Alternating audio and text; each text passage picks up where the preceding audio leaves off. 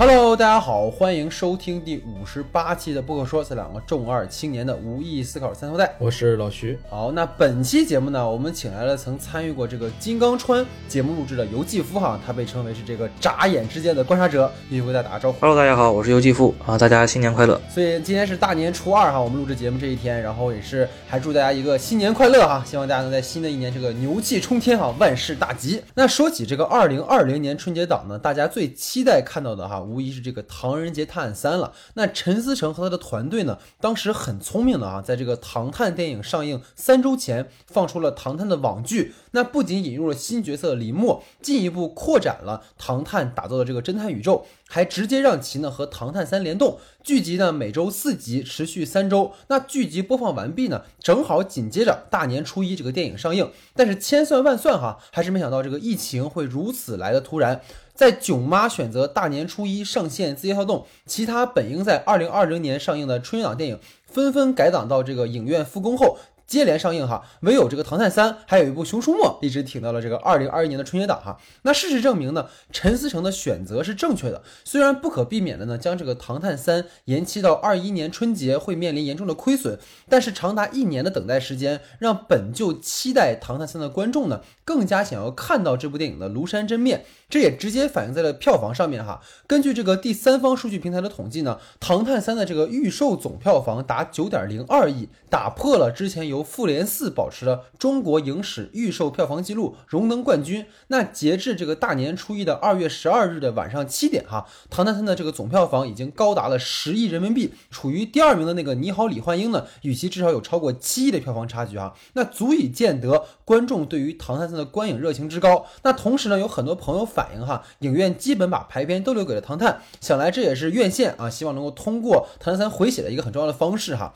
那惯例呢，还是先来介绍一下影片的基本信息。《唐探三》的导演呢是陈思诚，他最早呢是以这个演员的身份哈进入电影圈的。他曾凭借娄烨的《春风沉醉的夜晚》获得了这个六十二届戛纳电影节最佳男演员奖的提名。那二零一五年呢，陈思诚开始开发《唐探》电影系列，其系列第二部在二零一八年曾拿下了三十三点九八亿的票房成绩，位居了中国内地影史票房的第五。那本片的制片人呢是岳翔，他曾参与过《让子弹飞》的制作，并在《唐探二》开始担当这个系列的制片工作哈。那本片的编剧呢共有五位，除了导演陈思诚之外，还有张纯、刘五四。连州以及严以宁。那本片的摄影呢是杜杰，他曾长期与宁浩合作，从《疯狂的石头》开始呢，二人就一直在合作哈，直到《疯狂的外星人》。那除了宁浩外呢，他还为长尔执导的《边境风云》《罗曼蒂克消亡史》担当过摄影指导。那本片的美术造型呢是这个李淼，他曾为《误杀》担当过化妆造型哈。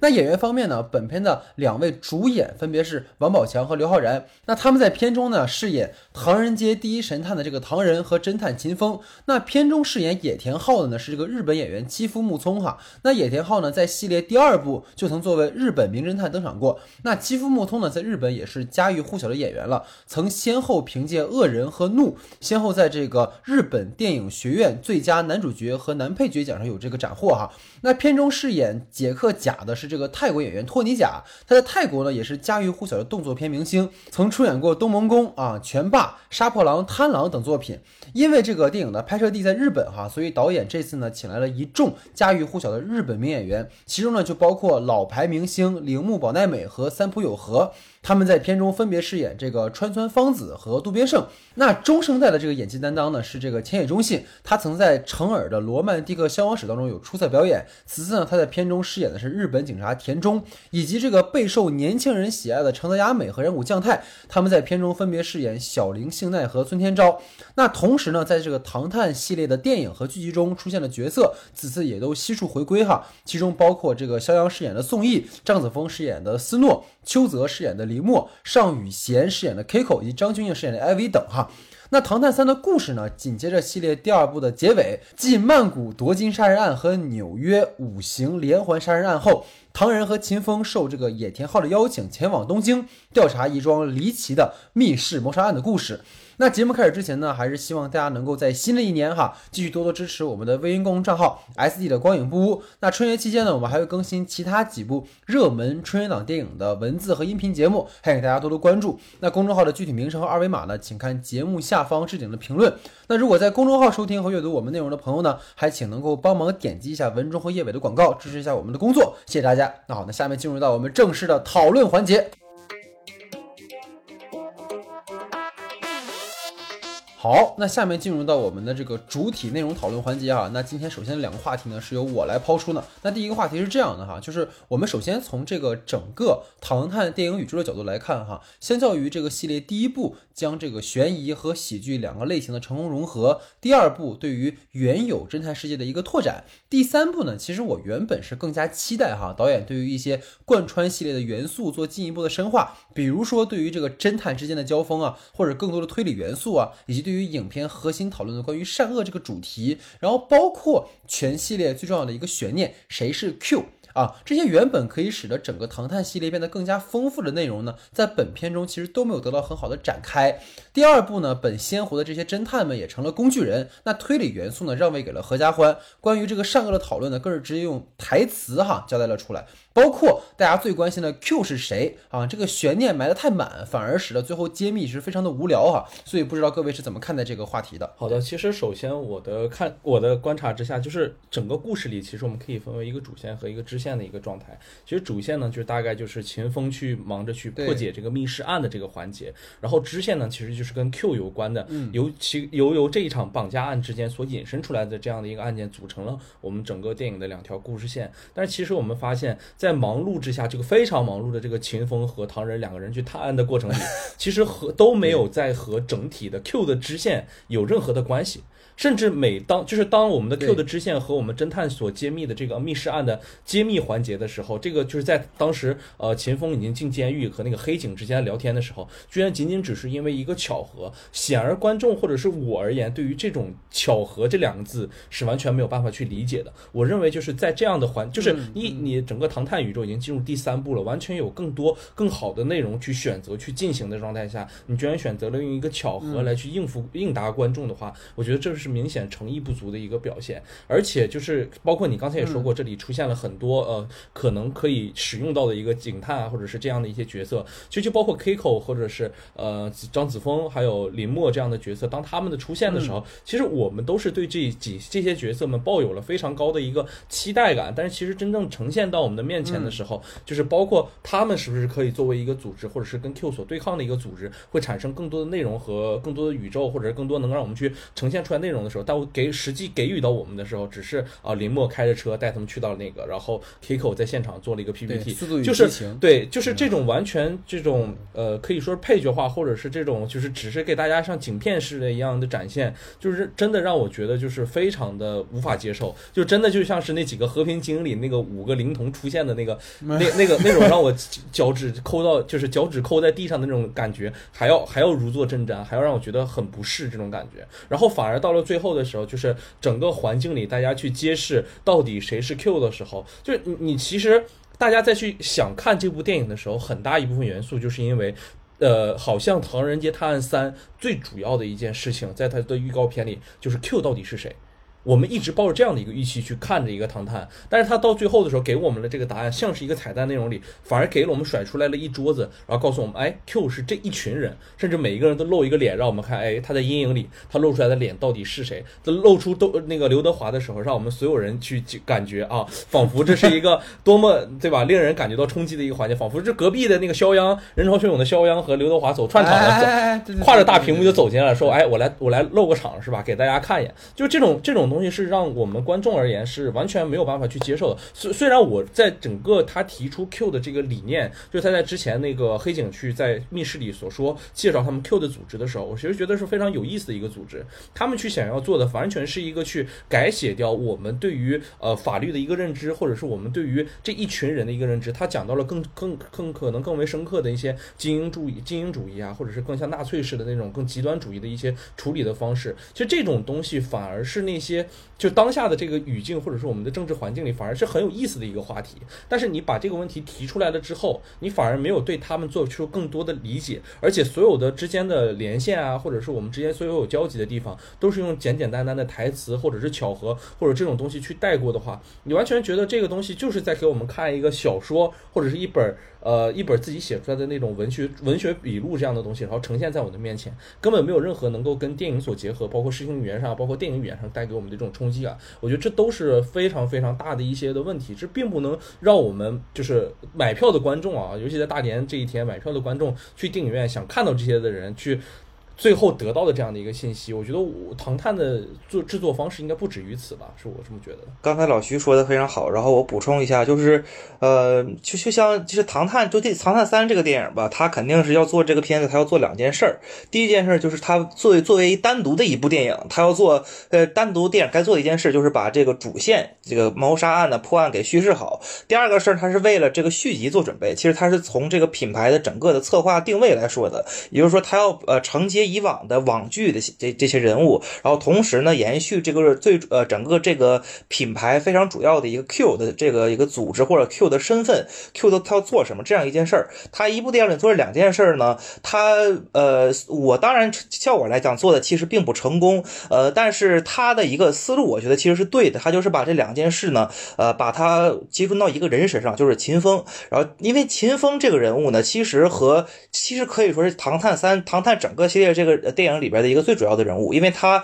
本身这个人物的设定其实是很复杂的。就像秦风，他在电影里边他总说这个呃，就是我们不在乎我们的我们作为侦探只在乎真相，不在乎这些情感和立场。但是另一方面，秦风的前史是什么呢？秦风他当年之所以没有考进警校，是因为他说我要我要策划一场最完美的犯罪。就是说，其就是说秦风这个人，他一一方面极其聪明，第二方面他内心里有某种偏执的情况，再加上他爸爸本身本身就是有犯罪犯罪史嘛，对吧？然后。然后他他其实是一个呃，就是他一开始做那个梦里边跟能跟他说说你凝视深渊，深渊凝视着你，其实是这样的一个人物。那那么那么这个人物其实某种程度上是可以被刚才所说的 Q 这个组织的价值观所吸引的。也就是说，如果你要把这两条线把 Q 和主线结合到一块儿，那放到齐峰这个人物身上是 OK 的。但是你怎么把它呃把把它挪到一起的？就是你的这你得让 Q 的这个价值观和秦风人物的性格转变，就是它结合的比较深入。这对。这方面来讲，我觉得他做的是不够的。就起码他，比如说这个电影，它不应该应该是分为三幕，对吧？中这中间整个第二幕就是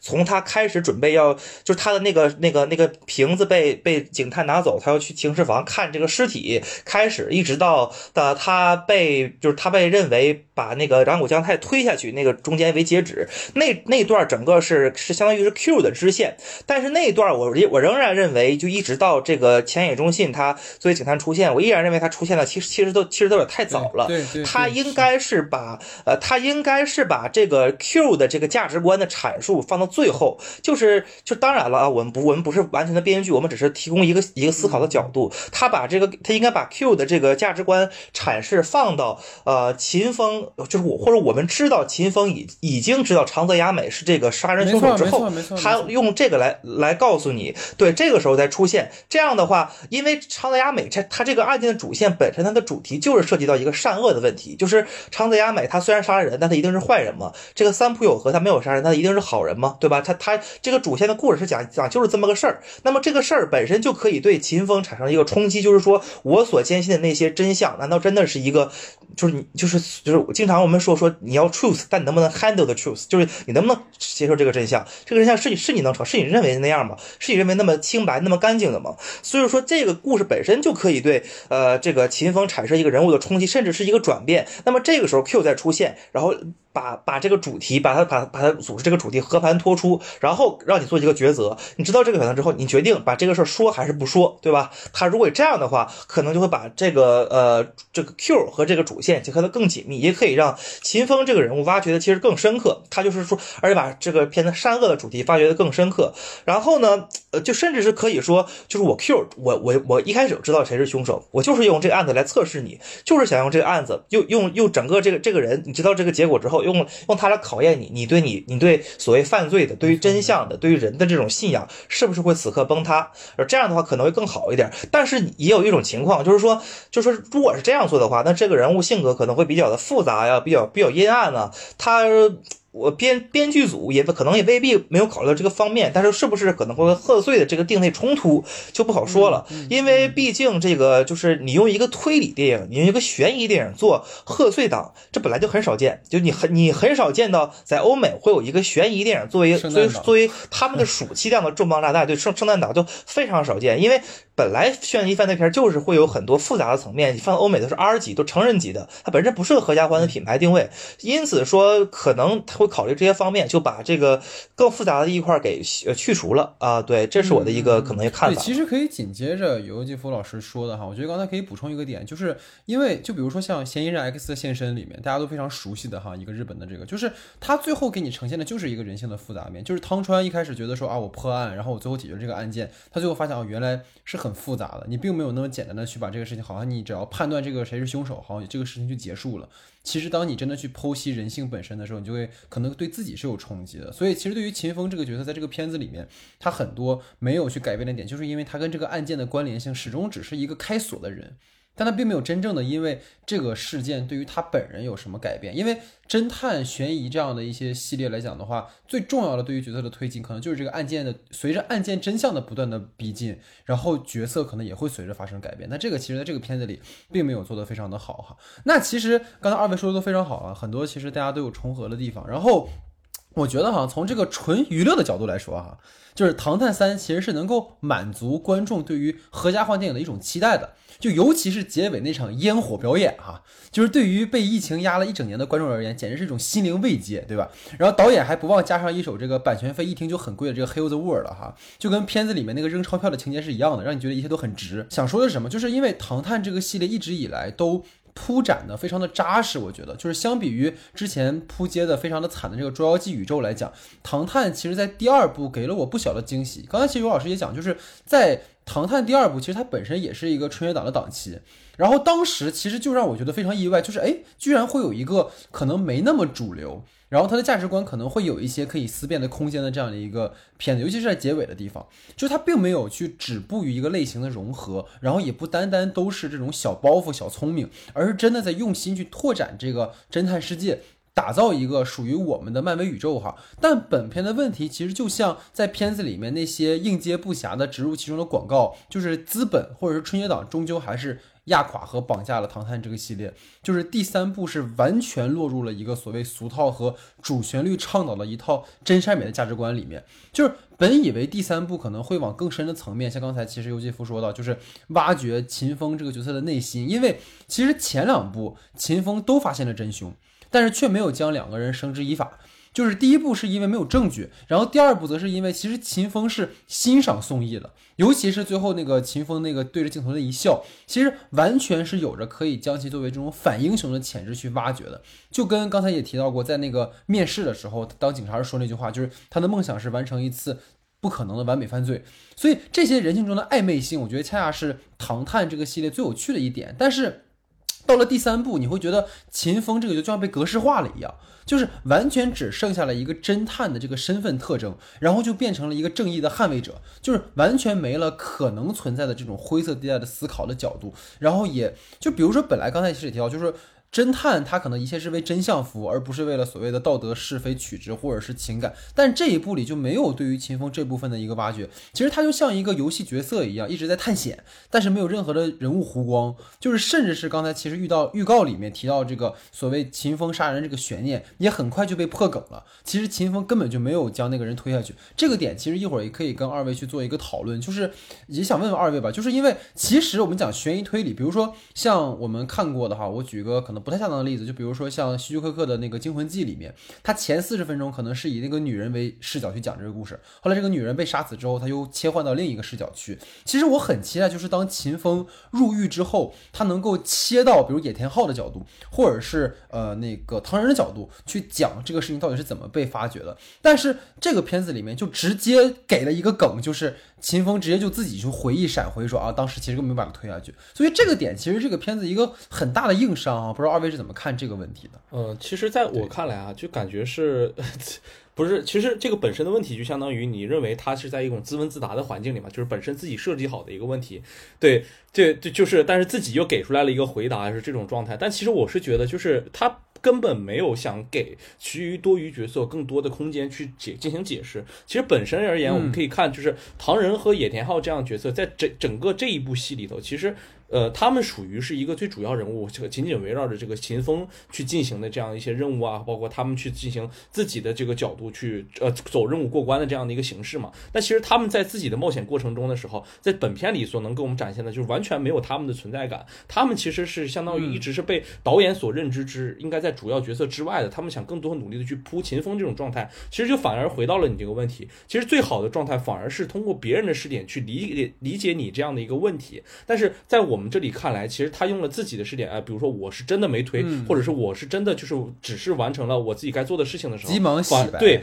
就这种洗白模式，反而让你感觉到我们好像和他之间又就是我们观众之间就像是被开了一个玩笑一样，就是所有的事情全部集中在他的身上的时候，他反而失去了那种本身应该具有的那种悬疑感。你的多试点你用不明白，你用不好，那就是你自己所能在这些问题上产生的这些差距啊，并不是说你之前做好了，然后现在没有做好，就是一些遗憾或者。我就是觉得这一次是真的有很多的硬伤没有被解释出来。嗯，他那个就是就是，如果你单从那个秦风推没推，如果你想从别的别的人的视角去推理的话，其实是很难的。就是说，呃，就是说，因为当时我看到那个片子的那个，就是当时王就是王王宝强受了这个张子枫推他一下，受到了一些启发，然后去找他什么计算落地的角度，这个其实。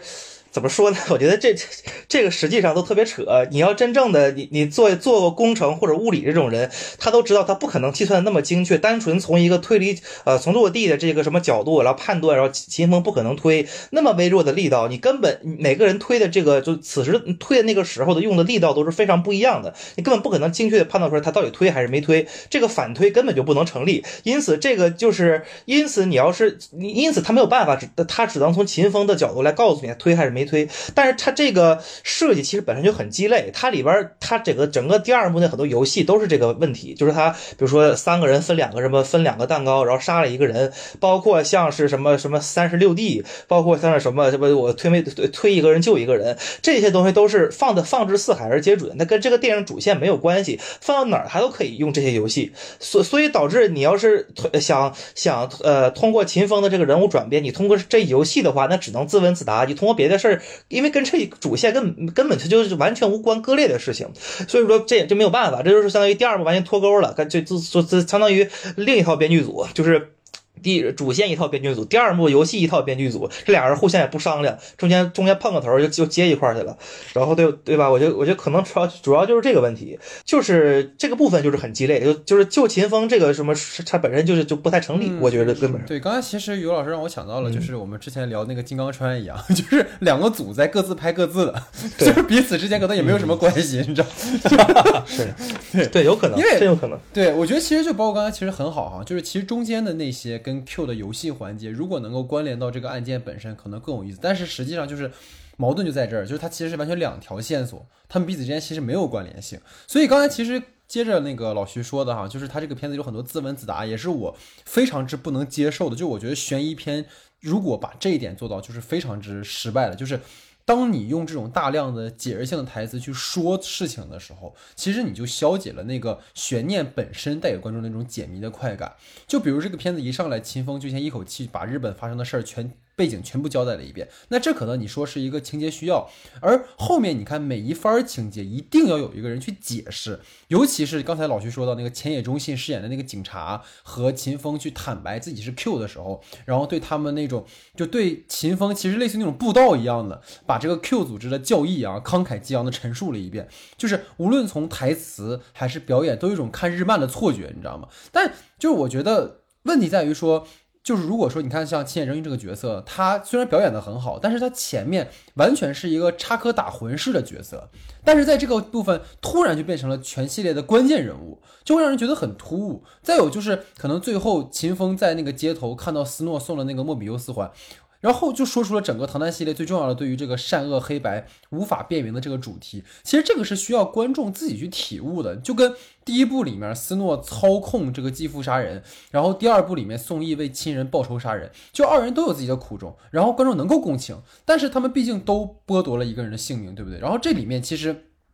所谓的道德和价值判断，导演并没有直接的告诉观众，而是让观众自己去思考这件事情。但这一步就完全是台词解释情节、解释人物动机、阐释主题。我觉得这就完全把可能我们希望借由影像去感受到的。电影的内容给完全的给破坏掉了，然后包括刚才其实二位也提到了，就是关于这个片子最重要的一个核心嘛，就是 Q 的这个问题，就是你把 Q 做成一个组织，其实我觉得是能够让人接受的。但问题就是说，我觉得没有必要把观众当时猜的所有是 Q 的人全都拿出来展示一遍。对吧？尤其是最后刚才老徐说到乱入的那个刘德华，真的就跟开玩笑一样。就我还不如就让陈思诚出来一下，你知道吧？我都觉得比刘德华出来强。就是真的就有那种好像是可能当时肖央正在演那个《人潮汹涌》，然后跟刘德华说：“华哥来客串一下吧，对吧？”华哥就来了。这个联动就是很没有意义，尤其是这两个片子本来都在春节档要上，就特别的破坏这个。影片内部的一个逻辑和完整性，然后包括 Q 其实本身承担了很多唐探系列的一些叙事疑点，你包括在剧集当中杀害林默家人的是 Q，然后很多阴谋其实是受到了 Q 的指示，然后其实刚才老师宣传提，但我觉得你把 Q 做成一个精英式的灭霸式的这种存在，强调了这种血统和阶级，或者是那雅利安人计划那种感觉，然后你搞出一个人类清除计划来净化人间组织，其实这完全你把它落在一个就是非常实的。一个悬疑片里面是非常没有价值的。就如果你是一部科幻片，或者你是一个高概念的电影，你这么做是可以。但是你明明已经把这个事落得很实了，你又去做啊，其实他们是有这么远大理想的，但是你并没有铺过这件事情，就会显得非常的突兀。就你倒不如说 Q 是唐人呢，对吧？我们都有讨论的空间。你包括刚才其实提到那个千野中信的角色，就是论戏份跟重要性，和前两部里登场的那些 Q 根本就没有办法比。前两部里其实由于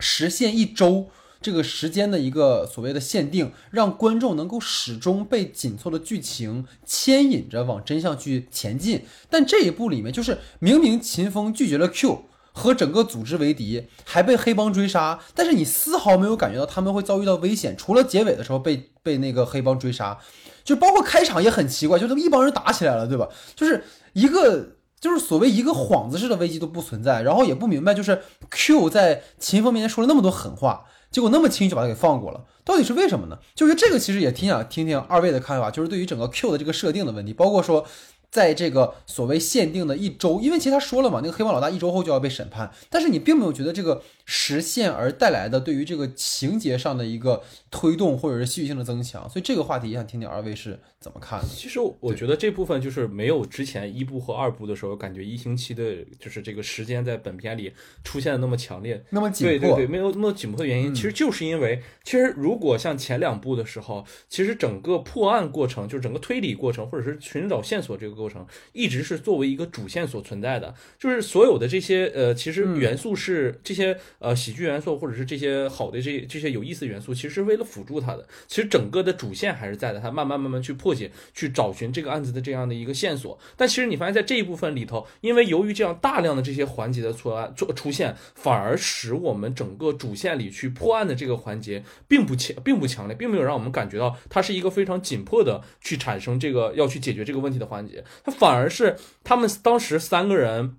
接到了那个 Q 的那个任务，说你们要在十五分钟之内去赶到某某某地方的时候，你从那一刻你才能感觉到，哎，这里是有一个现实的环节。但是你其实看完整个片子下来，你说整个我们破案需要用了七天，其实你真的没有感觉这个片子里真的要用七天。就其实这你唯一能感觉到时间跨度，可能就是呃。就是那个唐人，他当时去了泰国，然后又回来，可能这个这个中间是需要时间的。但秦风的时间，那可能就是在监狱里，然后就是那么样待着，就是反而很多就是应该存在的这些呃时间的环节，或者我们整个剧情里所出现的这些时间环节，在这一部里其实是被慢慢慢慢的所减少，或者是被抹杀掉了。这就是我所不想，可能不希望看到，就这些现实的环节或者这种紧迫的环节。就真的就是只有在某一两个小环节里所出现过，并没有让我们觉得就是我们的整体支线中、整体整体主线中破案的环节的这个现实性被强调了出来，这也是非常非常大的一个问题。他这个就是首先刚才就是说的那个呃 Q 这块儿，就是他特别突兀，然后这就是整个世界的价值观，其实根本上就是在于这个推理悬疑片它的这个人物和呃故事的强度设定，它根本就不够这个就是高概念这样。这种高概念的这个要求，就是以高概念一般来说拯救世界都是超级英雄才能干的事儿嘛。就是我可能法法法外执法干，因为他们有超能力，他们可以毁灭世界或者选择保护世界，他们有这个能力，有这个资格。你一个退一般一般推理侦探，他哪谈得上这些东西？他们又又没超能力嘛，对吧？他这个设定的这个强度就不够他那个概念要求的东西。第二就是说，就是说那个他其实根根本上还是在于他这个主线，也就是说他这个轨迹的设计跟这个第二部它不一样。第二部它这个呃。我刚才我查了一下，好像岛田庄司他参与了第二部的这个编剧的顾问，因为他第二部整个在纽约的他那个设定，我当时看的时候，我印象中就就有点像那个《战情术杀人魔法》，就是岛田庄司那个那个非常有名的那本小说里边，就是把案件分成了。美国的好几个部分挨个要去破，每个里边藏着一个分线索，这样的话格局比较大。那这里边直接他把格局压缩小了，变成了一个纯粹的呃本格非常纯粹的本格推理，就是密室杀人，对，纯粹的密室杀人。那这样的话，呃，他密室杀人也也并非不能做成一个长长的片子，但这样的话，可他起码在本片中做的并不成功，而且这个密室杀人做的。就就是反反正我我不知道两位怎么看，我是第一时间我我我就猜到是是谁杀的，我也猜到是大体是大体因为什么杀的，因为就是可但也可能是我看推理小说，就是密室推理小说看的比较多点吧，有它里边它里边说的那些迪克森卡尔的小说啊，就是什么十十三种密室法则呀，其其实这这这都很好猜，而且也也不是什么第十四种法，就是他他什么他那个属于十四种法带出去之后杀人，这个根本就是在十十三种法则里边其中一种的变种，其实它不是一个创新，因为那这。十三个法则里边，其中就有一个，就是说，我是我是第一个冲进现场的，或者是我是冲进现场的其中人之一。但是我装作在救他的同时，我把他我把他给打药，给他注给他给，比如说给他注射，弄弄死了，或者给他一刀，同时给他整死之后，伪装成我去救他，然后别人发现不了。其实这不就跟这个这个电影里边呈现的，把他带上车之后再杀，第二现场杀之后，其实是一样的。其实效果是没有什么太大区别的。就是也就是说，这个设计本来没有太大的创新，然后密室推理呢也都。其实都都比较简单，整个个呃设计上没有太太特别呃出人意料的点吧，所以说我觉得可能是导致主线比较乏力，只能用 Q 这个地方来补充的一个原因。对，其实你看，就这就是说明一个问题，就是其实导演是在坑那些没有看过这些小说的观众，你知道吧？好像说的很厉害，十三种密室有第十四种，但其实你真的看过的话，尤其是你看过推理小说比较多的话，就会发现其实真的很鸡肋。我觉得哈，在整个这个片子里面，让我觉得也是还有遗憾一件事情，就是其实，在前作里面有很多。有很精彩戏份的角色哈，配角，比如说像野田昊，然后包括李默哈，就是一个是电影当中很有个性的角色，然后另一个是在剧集当中大放异彩的一个名侦探，然后前者其实就沦为了秦风的跟班和一个。彻头彻尾的工具人，就需要钱给钱，需要辅助打辅助，对吧？所有关键推理全都让给秦风，丝毫就没有说像第二部里那种侦探间的博弈的感觉，这几乎就是也没有什么性格。然后至于林默的话，其实这是全片最让我失望的地方，因为之前其实有过一个预测，我觉得很有意思，就是因为林默儿时其实目睹了家人被杀。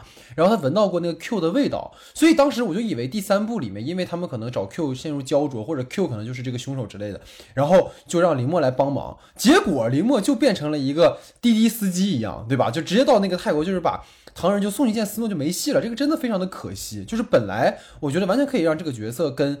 秦风和唐人有更多的互动的可能，但就被一带而过了，就完全没有。就是那你剧集里面交代这个角色干嘛呢？对吧？他就完全变成一个纯彩蛋了，就和我们刚才其实闲聊说那个和平精英的那几位仁兄，对吧？就是莫名其妙出来了啊，就是浮夸之极，跟那个剧集里面是一毛一样的。这还算是个延续啊，别说，对，所以就是。还是很，就是如果推荐的话啊，希望大家能够有空去看看那个《唐探》的网剧前八集，真的是很纯粹的硬核的推理剧哈，就是我觉得完爆《唐探三》里面的推理哈，所以这个是对于整个刚才那个话题的看法啊。然后其实另一个，其实刚才我们已经提到了很多了哈，就是从具体的这个剧作的角度，其实本片有个显得非常矛盾的地方，其实刚才二位也有提到，就是一方面，其实陈思诚想保留《唐探》系列坚持的本格推理内容，强化悬疑元素，但另一方面，由于是春节档，所以使得影片必须去强化冒险和娱乐的这种需求，然后二者放在一起就很拧巴。就像刚才其实说到，就是像两个团队拍的，尤其是影片结尾的时候啊，就是一边是秦风在庭上推理，然后一边是唐人跑酷东京街头，哈，显得非常的割裂。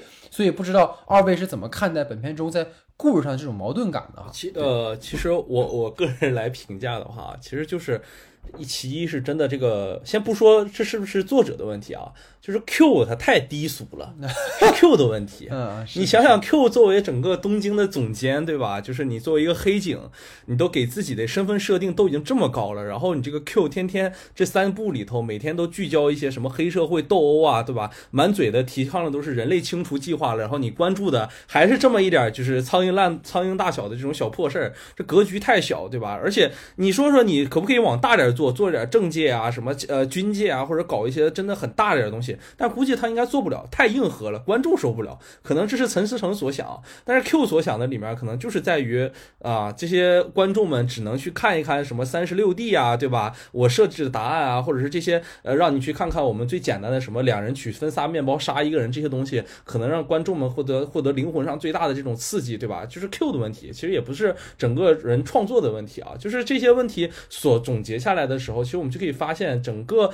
导创作团队们或者编剧团队们再去。设置这些思路的时候都没有带入进去，他们其实是服务于整个唐案唐探的这个宇宙的这个系列去来的。你所设计的每一个案件，或者是你所设计的每一个宇宙里的这些小这些所有设计的这些小游戏，其实都是关联到底是谁设计的？它在整个环节里的设计的时候，它应该处于一个什么样的位置？明显在这一座里，我们所能感觉到的就是，它强调了这些冒险和娱乐元素的时候，它就是在当自己是一个独立的影片去完成，他并没有去考虑你设。计的这些冒险和娱乐元素究竟是谁人所设计？能给接下来的唐三宇宙里带来什么样的东西？如果你说我们的 Q 里就作为一个很有很有知识、很有呃排就是知识水平、很有格局的这些呃大佬们或者是精英们，他们所设计的话，那究竟这么三十六 D 这么低俗的这些游戏，或者是在那些电梯里电梯间里头那么呃浮夸的演技，这真的有可能出现在 Q 或者是这个黑警这样的一个所代呃 Q 的代表的身上嘛？这种东西都是非常强行的去添加了整。体的剧作里头，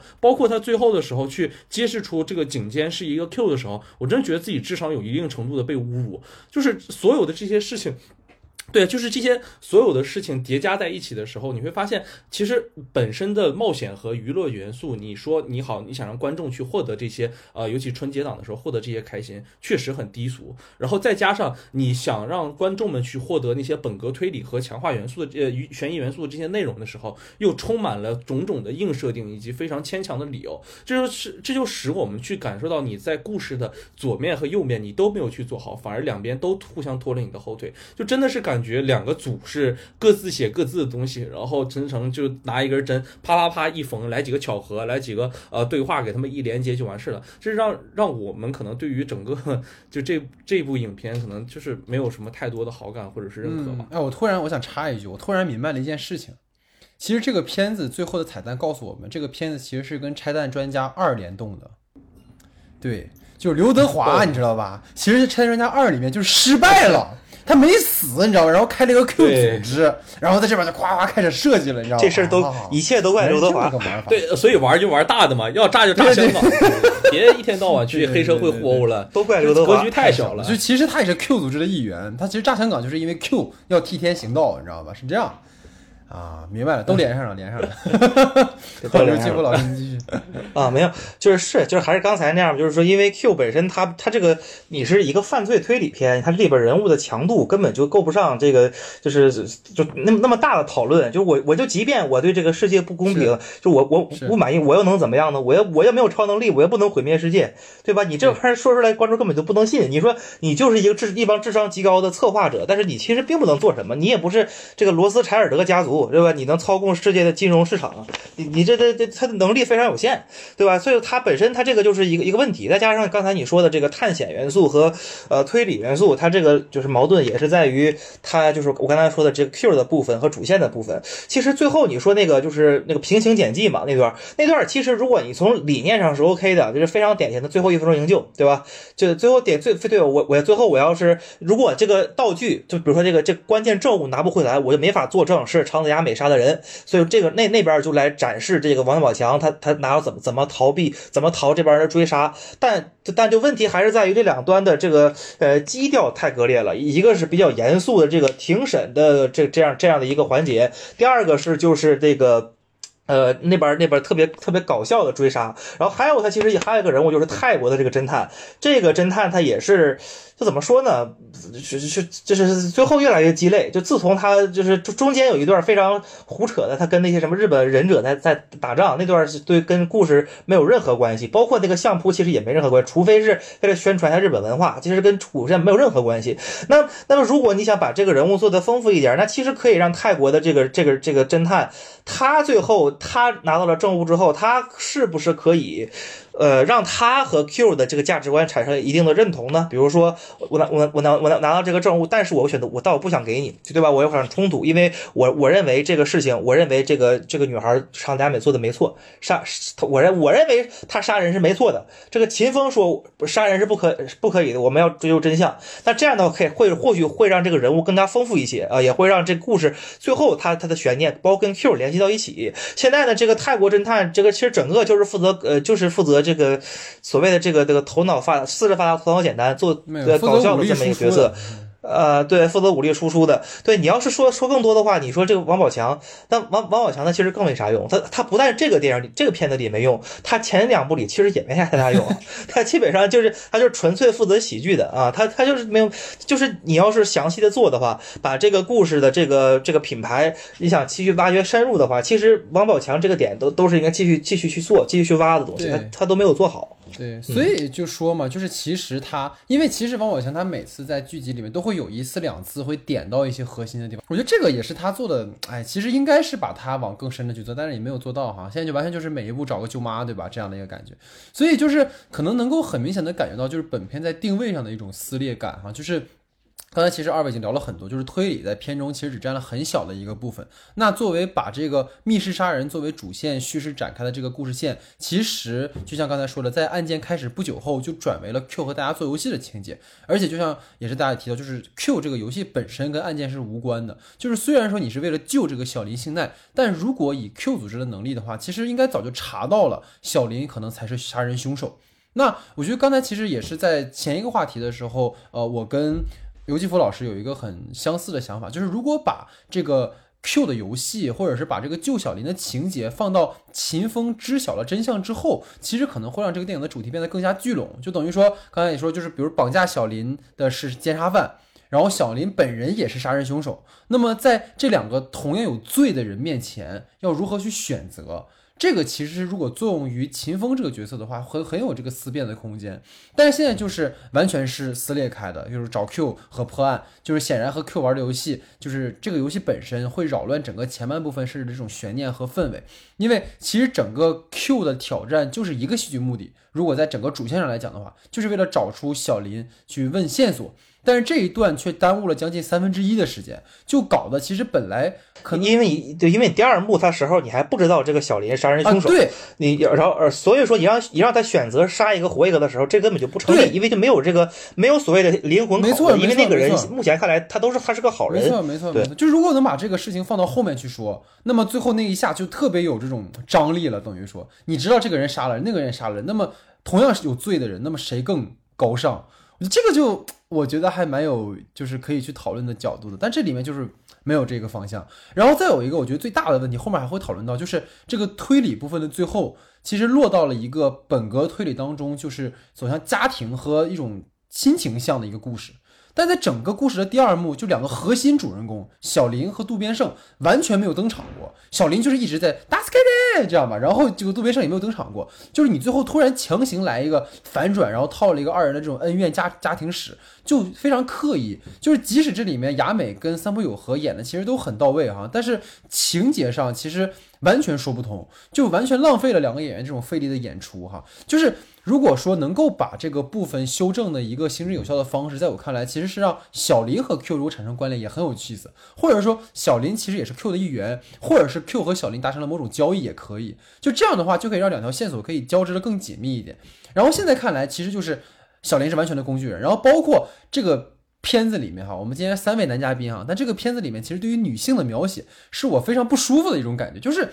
你能够感觉到，就是女性在这个片子里面，我觉得陈思诚有点厌女倾向啊，就是女性她只能靠出卖身体。来养活自己和孩子，这种写法真的可以吗？就是你看到片子里面登场的女性角色，女法官身居高位却贪图美色，庭审现场毫无威严。然后看《釜山行》的女护士，我也不知道为什么看《釜山行》哈，就是看《釜山行》的女护士被一顿暴打之后无人问津。就你虽然是个喜剧桥段吧，但是总让人看得很奇怪。然后投毒的那个女服务员自杀身亡，然后小林母女屈身于男人，然后只为在这种男权社会里找到一席之地。然后唯一一个。在整个这个系列里面，很有自己追求和想法。这个艾薇就是压根儿没登场，就是在那个剧集里面是那个张钧甯扮演那个角色，就根本没登场。就你出来的时候也跟个鬼一样，就毫无性格可言。就是说，唐探系列真的是一直对于女性角色是一个短板的塑造，就这一部完全暴露了。然后比较有性格的那个 Kiko，就是也很漂亮的一个黑客哈，这一部也完全是个工具人。就是而且最有意思就是刘刘昊然那个角色根本没跟他说话。就是一句话都没说，就是这完全就是没有任何实质性的个性呈现，所以就是也蛮好奇二位就是对于这个片子里面女性的这种塑造的形象有没有什么你们的看法？呃，其实确实是啊，就是这个问题是显然存在的，但是我觉得里面呃。就是最近热搜里也在讨论的，就是当时他们说，就是以殴打女性为呃笑点的这个内容，是不是究竟可不可以那个得到认可？就是也是在地那个电梯里那场戏的时候，当时不是就是一顿暴打那个女性，以为是那个是尸体嘛？但其实很很正常的是，在左边那个就是唐人，他也被打了，对吧？就是等于在那个电梯里的男和女都挨揍了，都都被一顿暴击了。就这这件事情，就是被讨论或者是被这样的话，其实是有有伤有就是有更多值得。去探讨的空间的，对吧？但是其实更深刻的一个问题就是，由由这一个在电梯里的这个被殴打的这个女孩延伸到整个这个片子里的女性形象的这个问题。如果我们去延伸多去考虑这些的话，其实确实能够发现。但是就是这样的一个可能遗孤的身份，然后到了那个日本，自己又不会语言，没有办法去融入社会，然后去产生的诸多这样问题，其实确实是嗯可以，就是那个形象是容易被理解的，或者是也是最符合我们的这种认。知观念的，就是我们，比如当下的我们都会觉得啊，你在国内本身都这么好了，你出去活该做这样的一个人，或者是你是这么样的一个身份。但是，就是有趣的就在于你去放大了我们的这种固有认知的情况下的时候，这个问题是不是还能再产生你所能达到这个效果？有的时候这些问题就会失控了，就是你根本没有想到你所对于应对的这些问题，或者是你所去去能接受的这些舆论有多大，而且就是在整个里面所出现的所有女性人物都有一种。借图自己的呃诱惑也好，或者是自己的美色也好，去获得男性认同这件事情本身来讲是十分过分的一个问题，而且不是一次两次出现，是多次出现这样的问题。这个东西是非常严肃的一件事情。这这个其实就是很典型的，就是一个创作者是什么样的人，他是藏不了的，他他是根本藏不住。无论他怎么掩饰，他他总会在一些细枝末节，他自己没有意识到的地方暴露出来。就是陈陈思诚，他作为一个创作者，他内心里对于女性的看法呀，对于这个对于这个。两性的这些之间这这种这种关系的看法，他总会非常不自觉暴露出来。他可他我估计他自己都不会意识到这个问题啊。这这个就是就是很非常典型。第一部里就有那个阿香嘛，这些就是完把女性当做特别观赏性的，对特别特别。李香还是他媳妇儿啊。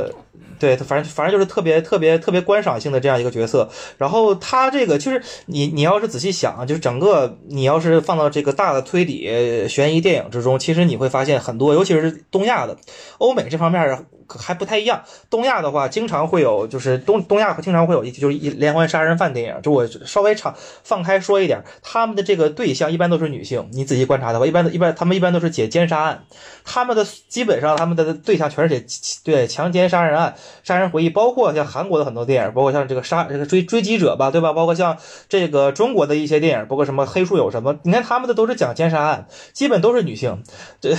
就你可以想象一下，女女性在在东亚的这个这个犯罪的这个语境之中，他同时作为一个男性，可以，他同时其实也作为某种历史的被伤害者的某种承担性的角色，就他就都是会写女性。对，就是所以说这个东西。反反正说太多也没有用吧，反正估计他也听不进去，陈思成估计也听不进去，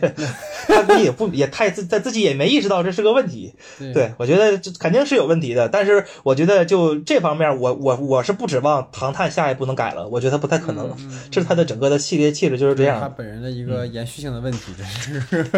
对对对，所以我觉得这个可能也是一个让我觉得还蛮，而且有很讽刺在于说，就是剧集里面。设置了那个非常有独立人格的，包括在整个他那个剧的第一个故事里面的那些女性角色，其实都还蛮有个性的。然后很巧的是，那两部里面大反派都是女性，就是他在，就反而在剧集里面好像是去弥补了这个。呃，问题，但是有趣的就是剧集的编剧也不是陈思诚，对，这这这导演这是导演也不是陈思诚，是个监制，你知道吗？所以刚才其实尤继富老师说的非常对，你知道，这就是一个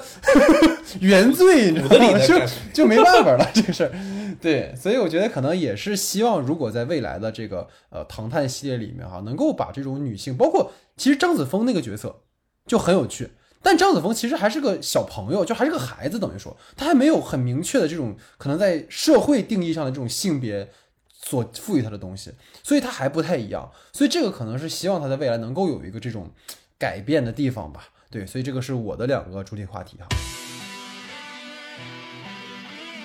好，那在我的两个主体话题之后呢，进入到老徐的话题时间。那我们这次呢，把老徐啊跟尤继福老师的话题呢混在一个里面去聊哈，因为二位其实都在讨论具体的哈，包括人物上以及主题上的内容哈。那首先从老徐的话题开始，老徐你请。其实跟我们这次《唐探三》就是跟我们刚才聊的很多内容也很接近嘛，就是呃有两个来自呃有两个新来的侦探，一个是来自日本的这个野田昊，然后还有一个是来自泰国的这个杰克甲。其实我们刚才都有提到过，但其实，在刚开始他们亮相的这个追逐戏以及一起破案的过程里，其实都。带给了我们一个眼前一亮的感觉，但是当时开始三人分头行动的时刻，完全放下戒备，并且仅仅只是因为信任的这个这个环节里，这个野田昊和在发钱的时候预知到了啊，就是嗯，其呃那个。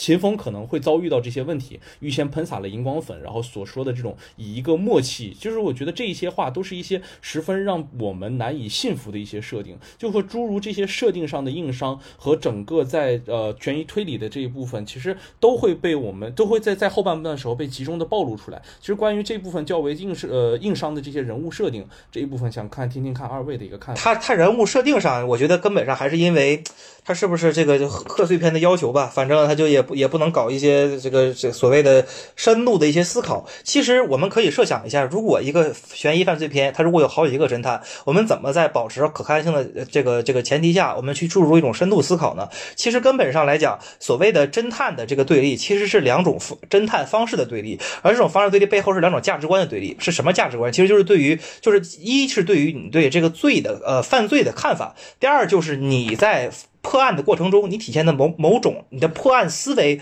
背后的某种价值观，其实这个就刚才我我提过一点，就是说这个就是王宝强和那个呃，就是就是和和这个这个刘昊然啊，就就就就秦风和这个唐人他们两个，其实始终在第一部开始就可以做一个非常有意思的呃探讨。也比如说，你像这个秦风，他是很典型的就是西方式的非常理性的破案思维，而这个王宝强呢，他是一个典型的，就是像这次他。什么算风水算到的？它是一个很典型的、很土土法破案啊。它这两个其实就是两种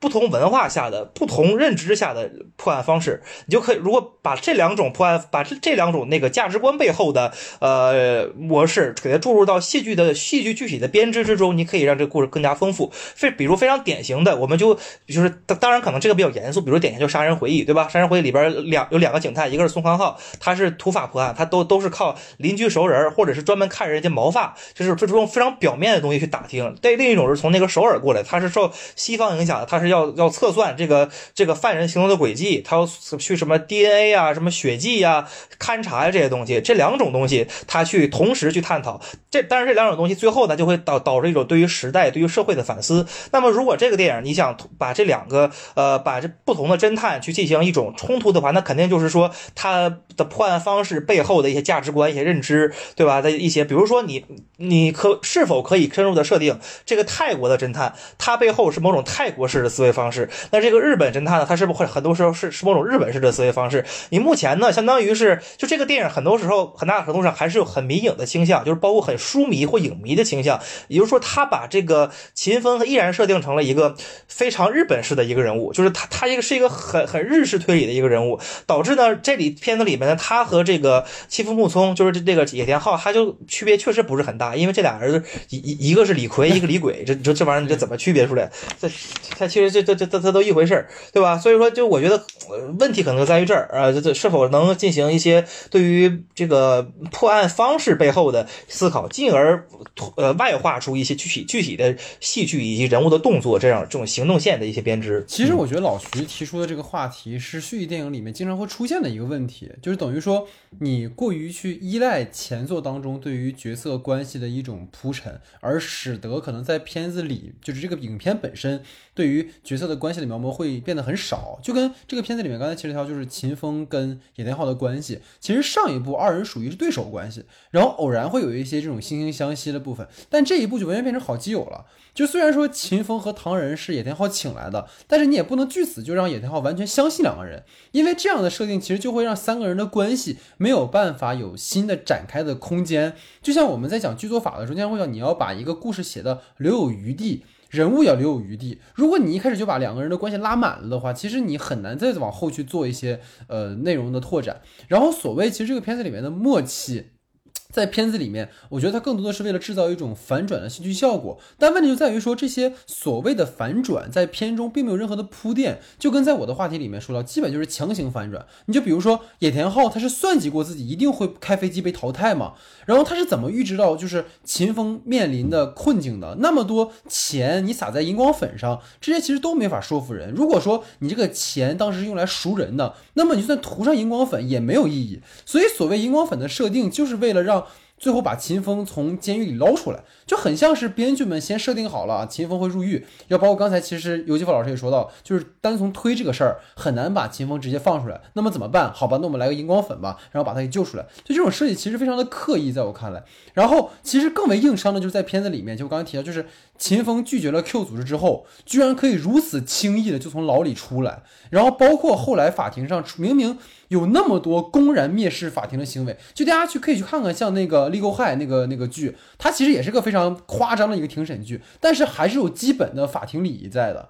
就是这里面就完全就是法庭就跟那个游乐场一样，谁来都能掺和一脚，就是特别的儿戏。尤其是他直接后面把那个就是那个唐人和那个泰国侦探直接就坐在那个就是警察的那个那个座上了。就是特别奇怪，然后包括刘昊然那一下就是致敬那个逆转逆逆转裁判，不知道大家玩没玩过哈，就是伊个阿里那样，就是很恶搞，但是这种戏剧性的夸张真的会让本来的故事的这种严肃性和说服力减弱很多。然后再有一个就是我觉得非常 bug 的地方，也想也蛮好奇二位怎么，就是秦风从被害人的车上，就是不是让那个唐人去找那个屏风的碎片嘛，就是唐人就那么轻易的找到了。你那个车被警察查了那么长时间，都找不到这么关键的线索，然后唐人就上车随便一刮就找到了。那日本警察是一帮傻子吗？他们是不是依赖柯南时间太长了，所以失去那种基本断案能力了？就是案件过了这么久，照理来说，小林应该早早就把证物给回收了，哪可能等这么长时间让别人去收呢？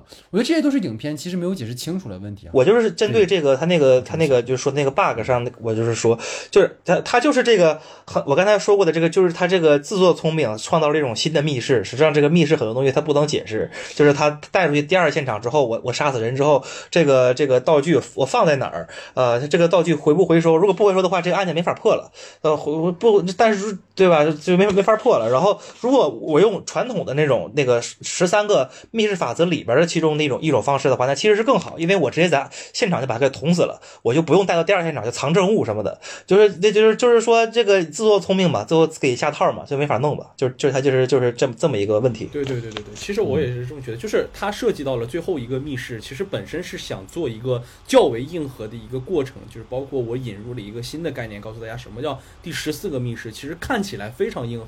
但其实解决这个问题的方法方法其实并不硬核，并且是其实是漏洞百出的。其实我觉得这里面其实就是一件事情，就是包括整篇通篇里头就是。呃，过分的其实是把丑角这个角色过度的压到了唐人的身上，并且把秦风这个角色过度的过度的抬高了，就是完全是一个相当于神人的一个角色，这就是产生的两个问题吧。其实我觉得，就是你包括我们在看第一部、第二部的时候，其实会发现它有意思的地方在于，呃，秦风这个角色他本身是有诸多问题的，就是他在办案比较神的同时，他自身会出现很多就是包括自己的性格上的问题啊，或者包括自己呃没有办法去。解决的那些可能在生呃生存就是社会表达上的一些问题，包括他的磕巴或者这些东西就被放大出来之后，大家会觉得，哎，这样的一个人物其实蛮鲜活、蛮有意思的。但在这一部里所能体现出来完全的一个角色，就是就是秦风空想的那一些事情，包括去破案的一个过程，都特别的神奇或特别的离奇。就是很多包括回忆密室地图，哎，秦风的一个记忆搞定。就包括要救救出那些呃救出小林的时候，去想那些谜题的什么，全部依靠秦风的那些啊五感啊，或者是八一个回放，然后周边开始过各种各样的人去记住这些数字号码，然后再包括去提出一些较为科幻的、较为密室的这些理念的时候，什么十四个、十三个密室的这些理念的时候，全部都是依靠了秦风这个人。而在所能个可能是整个侦探排行榜上来的另两个人，包括野田昊和来自泰国的那个杰克甲，他们两个的存在其实完全没有影响到他办案中的任。何问题，就是在解决替秦风去擦屁股，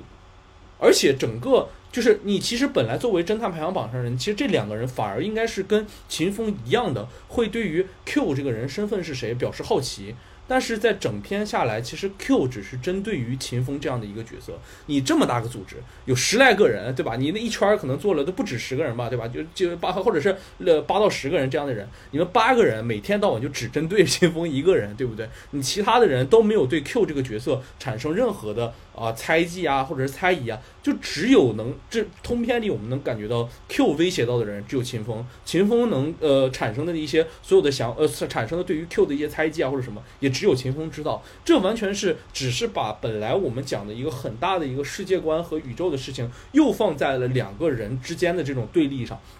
把他们归拢在可能两个呃形态里啊，两个理念里，让他们之间去产生冲突，这都让我觉得是完全没有办法去接受的。你本身可以做的更广更多，或者是你们呃像野田昊这样的一个哎本身就是家家家庭很富有，然后又处于那样社会阶层的一个人，他怎么去看待 Q 这个理念？还有包括杰克甲这样的一个他是从底层爬上来的人的话，他是怎么去看待呃或者是出身于泰国，他会是怎么去看待 Q 这样的一个组织？本身本身都是有非常大的可以开阔的空间，但是现。现在所能给我们展出出来这种漏洞百出的逻辑漏洞，以及这种人物设定上的硬伤，都让我无法去接受掉这一次就是《唐探三》所能带给我的这个 Q 组织和我们的那个侦探排行榜这两部分人群之间的对立，都是让我无法信服的。对，就这个侦探排行榜就变成了一个摆设了，就不像在第一、第二部里面，其实他每个人的战斗数值其实跟他们能力是有关系的。然后他们的这个具体之间的这种博弈也会影响他们在排行榜上的排名。就是我觉得，甚至你不如就像做，我觉得柯南有一集我觉得很有意思，就是他把侦探们聚在了一起，有一集。然后其实就是说，等于是如果能够在未来，如如果这一集，我当时想的是，其实会有人去把这们侦探给抹杀掉，就是可能排十名的侦探，然后一个个消失了。我觉得下一步可能会这么做。其实都很有意思。就是你让他们是有危机感的，或者让这个排行榜能够真的运作起来，其实都能够让这个故事变得可能更有一些发展的空间。然后包括其实刚才下下一步可以直接做就是死的人侦探，对，就是无人生还嘛，侦探一个一个一个死，对，就无人生还，然后大家在一个岛上，然后侦探一个个全都全都死掉了，我觉得这个都可能都会很有意思。到最后就真的可能就剩那么几个人了，可能这个都是一个很有。发展空但是太黑暗了哈，有点 就是实话实说，就不太适合春节档。其实刚才就是跟尤老师说了，就是它其实是一个还是合家欢嘛。如果你这么去搞的话，可能它就确实有点危险。然后我觉得刚才其实老徐说了一个点，很就是为什么说他们是一个工具的一个形象，就是包括像那个那个贾老师对吧？那个泰国侦探明明拿着那么重要的物证给自己加戏，那么重要的环节，然后最后就直接把那个东西就推给那个秦风了，说哎这个我接受不了，我不能说你来吧，对吧？就是。你看不到这些角色对于很多事情的态度，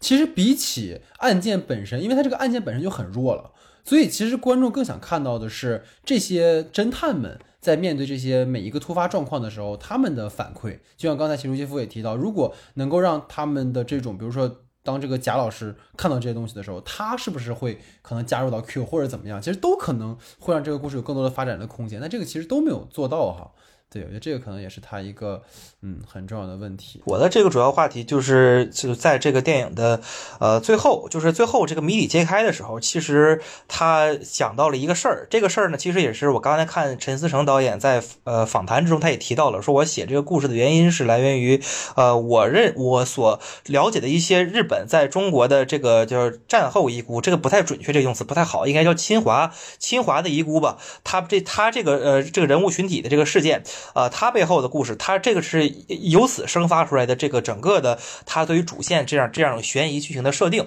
啊，这他这是他的一个创意。那这个呢，我看的时候就让我想到了日本在呃昭和时代，他会有一支就是这个社会派推理这样一个讨论，就是包括对于这个日本呃呃所谓的战后战战后创伤这样一个讨论。然后这个让我觉得还是挺新的一个。呃，他他因为这个，他就不是单纯的本格推理的方向，它是比较新的一个可能性。然后这个我觉得蛮有意思。然后但这个的处理呢，好坏呢，我觉得想听听两位呃两位的看法。你觉得这个它的处理，包括它的这个新意，你们觉得如何？其实其实我其实也关注到了这个问题嘛，我也看到那个访谈，当时还有呃，包括最近刷刷豆瓣看到一些评论，就大家都认为，其实，在现在这个时间点去讨论这个遗孤问题，就是清华遗孤问题的，其实是是有点晚的，因为已经过了这个。时效性，说不定这遗孤们现在对，就遗孤们现在都已经七八十岁了吧？你再去怎么去讨论这个问题？但对，但其实我首先我提出我一个自己观点，我认为无论什么时候，关于战后遗孤的这个问题的讨论是十分有必要的。它不仅影射的是，呃，对，它不仅影射的是一个当下性的问题，包括我们对于战争如何思考，对于战争所遗留下来的这些呃人人群或者生命们如何思考，这都是非常有必要的。但是，但是我非常不认同，就是《唐探三》里。呃，陈思诚导演说，这个战后遗孤问题，他的讨论是这个影片的一个核心问题，因为在最后一场的庭审环节的时候，暴露出暴露出的过多这种喜剧化的情节，其实将这个社会遗孤这个本身其实应该属于社会问题，非常严肃的一个问题，带来了非常大的一个冲击，就是多次冲击之下的法庭带来的，就是所有的呃呃所有的人们可能都是对于本身这个事件，或者是我们揭秘这个事件的时候。抱有一个非常严肃的一个状态，但是多次这种呃喜剧化的冲突或者是冲击，包括王宝强进来，包括那个泰国警探进来的时候，都让我感觉在观看最后一场，尤其是长子雅美的独白，或者两个人忽然进入了那种状态的时候，是让我无法代入的。我一直感觉是跟整个两个人的呃，就是三浦友和长泽雅美之间是非常有距离感的，就甚至我感觉他们两个就三浦友和坐在那儿一本正经的去自白的时候，我都感觉真的是背后在起鸡皮疙瘩。你在干什么？就是他为什么能这么一本正经的把台词就这么说出来了？对，而且两个人是完全依靠着这种台词的状态去把这件事情去表露出来的。两个人在那演的非常好，特别认真。越认真越搞笑，这这认真的样子，就是对认认真真的样子，真的让我产生了一种怀疑，就是你们真的要这么去演吗？就是，呃，你你导演给你设置了一个这么重要的一个议题，或者这么重要的一个社会问题的一个讨论，但是本身这个问题本身。却是你们两个自身的问题，或者都没有透过荧幕带给电视机前的观众，而且两个人在那儿大概能说了有将近四五分钟的环节，全是两个人的对话，剪切着那种呃过去的闪回的这种蒙太奇呃这种画面，压根儿观众们就没法去接受这一趴。大家还在笑着，哎，这这个法庭被冲击了，然后啪，所有人被打在那个呃电影椅上，坐的板板正正的。忽然接受一个社会或社会性话题、社会话题的讨论的时候，没办法，观众根本接不住这一这个这个东西的。这个问题不是，我其实觉得根本原因不在于观众，而是你创作者本身选择了将这样的一个严肃的社会话题用这种方式去表达之后，必定带来的一个问题，大家就是没法接受你这个东西，就是不吃你这一套，对吧？而且你在就是我们再回到。这个影片本身，其实如果说这样的一个战后遗孤问题，或者产生了这么大的一个事件之后，作为侦探秦风本身，就我们刚才也讨论过，他是不是应该有自己所思考的环节？他是不是应该去分辨啊善恶，或者是这样时间应该留给秦风本身？但是其实你看，这个这个庭审期结束之后，直接一个壮丽、壮丽且华美的、对华美的这种日本烟火大会的 MV，把所有的时间全部占了、占领了。就是本身留给电影创作、电影中人物的这些主要人物的这些环节的时间，全部被导演自己个人私心所占有了。对啊，而且如果没猜错、没看错的话，我觉得结尾结尾处 MV 倒数第二三个镜头的时候，有个男的背影，那个背影应该就是陈思诚，就是戴着个帽子的那个状态嘛，对吧？就我觉得。你的个人私心，这个时候完全去冲淡了你本身的这个创作，或者是你本身应该去营造这个环节。对，但我觉得这部片子不仅自私，而且自大。就是我觉得你没做好，就不要提，对吧？你提出来了，观众会在意，然后你还把它作为一个很重的点去说，但最后就变成一种说书的感觉。其实完全跟演员没有什么关系。演员其实演的时候也很，估计也很为难。就是只能靠这种大段的这种输出去说自己的故事，就包括他那个就是雅美那集的去回忆说小时候跟他妈妈那两场戏，真的会看的让人很难受。就是你一方面觉得啊这个女的很不容易，她照顾她的呃孩子，但另一方面就是谁呀她是。对吧？就是你，你并不知道他是谁啊，就是你并不知道他到底怎么样了呢，对吧？所以其实我觉得可能拉出来一点，就是讲说，对于其实本格推理和社会性推理小说在具体创作时是完全两种创作思路。就是本格推理其实强调的是解谜的过程嘛，就是相较于其实人物杀人动机，其实更注重可能杀人谜题本身。所以你看到很多本格推理，其实那个动机其实都大同小异嘛，基本就是那种原始的那种驱力导致的，比如仇杀呀或者情杀呀什么的，其实并不会太深的去讲那些件事情。就但是你看，比如说像社会派推理的话，其实更注重的是可能犯罪动机的呈现。或者对于某个社会问题的批判，而且其实有一个关键，就是在社会派的推理小说里面是排斥名侦探这个角色的，因为社会派更强调的是对于现实的一种关照，而谜题只是其中的一个小部分而已。但是本片的问题就在于说，其实前半段太过于去强调那个谜题解谜的过程，而且从头至尾有好几位名侦探。对吧？我们标题叫《唐人街探案》，是吧？